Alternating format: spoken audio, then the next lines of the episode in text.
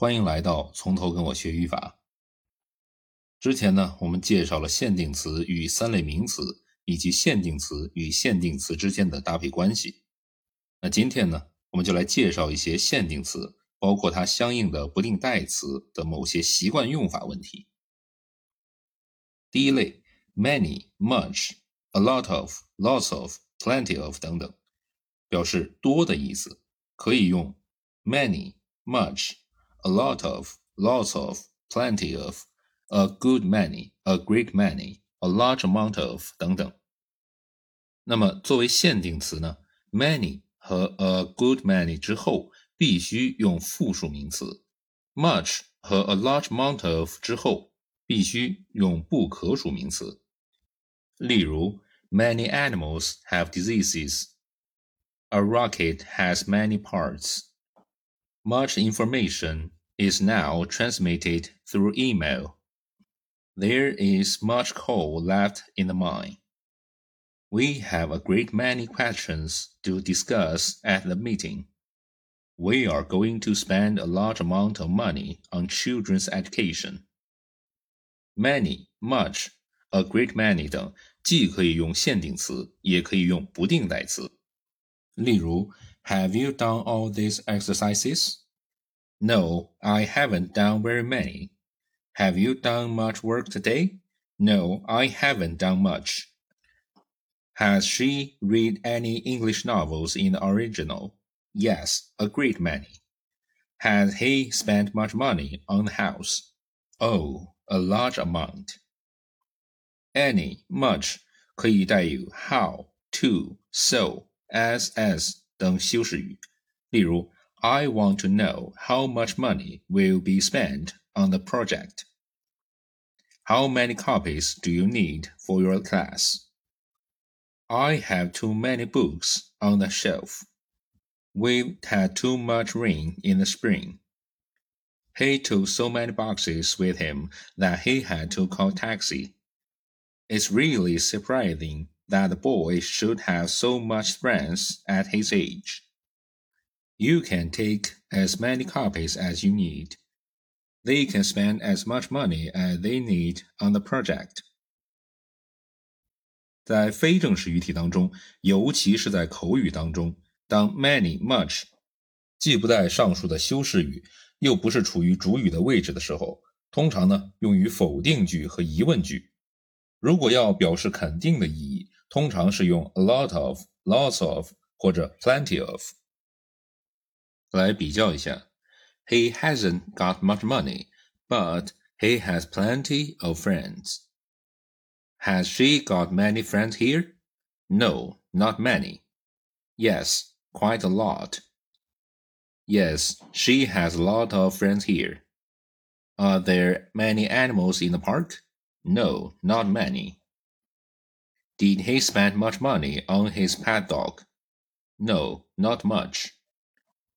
从上面的例子呢，我们可以看出，相对于 a lot of、lots of、plenty of，它们的名词性结构呢是 a lot、plenty。例如，We have a lot to do today. We have paid him plenty. 正是因为 a lot of、lots of、plenty of 通常表示肯定的意义， 所以呢，在某些表示不肯定口气的话语中，倾向于用 many、much。例如，I doubt if there will be many people at the show on the rainy day. I wonder whether he has much information on this subject. 如果表示少的意思呢，可以用 few、little， 既可以用作限定词，也可以用作不定代词。A few、a little 表示少量，带有肯定的含义。例如，Let's invite a few friends to come with us. Here are a few more books on this subject. There are only a very few left. I'm keeping these few that remain for tomorrow. I had a little difficulty in solving the problem. Give me a little of that wine. I'm trying to use the little French I have just learned. few 或者 little 如果不与 a 连用，则表示的是否定的含义，相当于 not many, not much, not enough。例如，I have very few left. I have very few chocolates left. Few children were tired. I have very little money left. I understood little of his speech. 要注意的是呀，quite a few, a good few, not a few 不表示少，而表示相当多的含义，相当于 a fair number of。例如，quite a few of us are getting worried. You have to wait a good few weeks. Little 的比较级和最高级是 less 和 least，通常呢只能与不可数名词搭配。但是在现在的英语当中呀，也有用 less 与复数可数名词搭配的。例如，If only there were less holes in the roof。但是呀，这些呢只是出现在非正式语体当中，在正式语体当中呢，仍然是以 fewer 比较好。如果我们要表示一些的意思，就可以用 some、any。some 是肯定词，assertive word。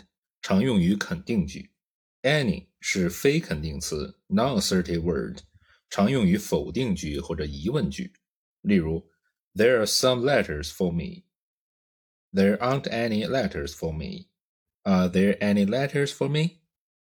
I seldom get any sleep these days.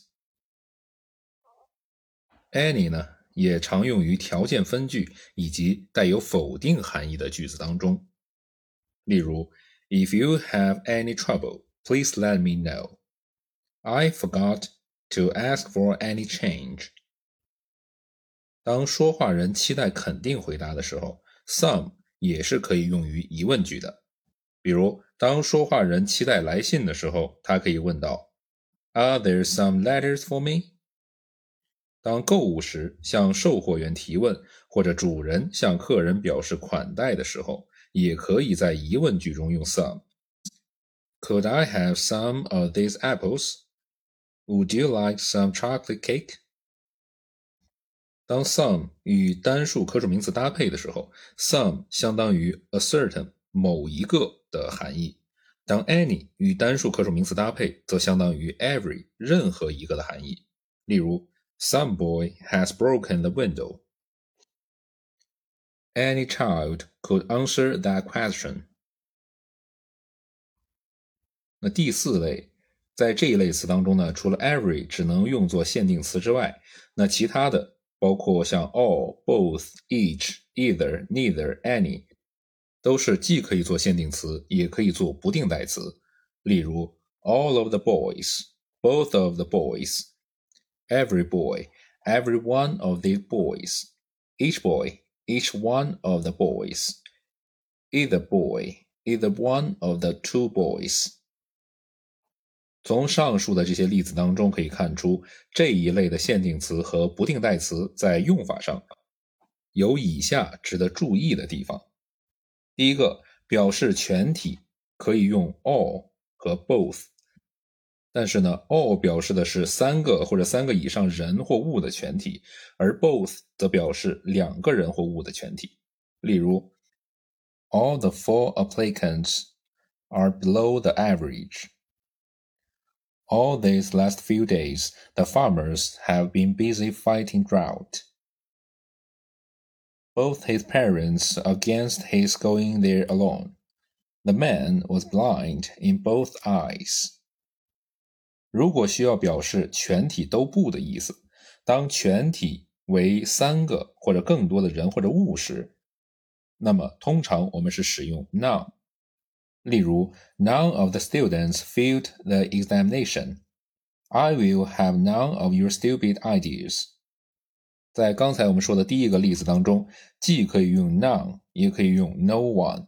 No one failed the examination. 但是呢，no one 只能指人而不能指物。如果要表示两个人或物都不，通常我们要用 neither。Neither students, neither one of the two students failed the examination. Neither car, neither one of the two cars was made in Japan. 如果表示全体中的每个， 如果这个全体包含三个或更多的人或者物，通常呢，我们是用 every。例如，Every student in the class took part in the performance. The police were closely watching his every action. 如果这个全体包含两个或者两个以上的人或者物，那就可以用 each。例如，Each side of the street was crowded with people。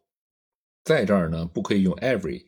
如果说广场上的每一边都挤满了人，那就既可以用 each，也可以用 every。Each side of the square was crowded with people. Every side of the square was crowded with people. Every each 区别还在于，every 指许多人或物中的每一个，侧重于全体，近乎于 all 的含义。例如 ，Every student failed the examination 就等于 all the students failed the examination.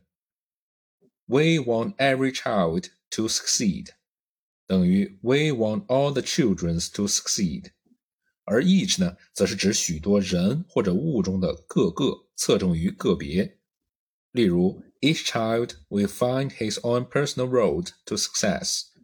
The queen shook hands with each player in turn after the game. 那如果表示全体中的任何一个，也要看这个全体是包含三个或更多，还是只包含两个。当全体包含三个或者三个以上，要表示其中一个。必须用 any。例如，Any children would know that. Ask any man you meet. His gift was unknown to any of them except himself. These are all free. Take any of them you like. 当全体只包含两个的时候，要表示其中任何一个，必须用 either。例如，There are two flights for Beijing in the morning. You can take either one. We have two copies left. Keep either copy for the file. 但是呢，在 on either side、on either end 等固定词组当中，有时可以兼指两个。例如，There are warehouses on either side of the river. He got off the train with a bundle on either arm.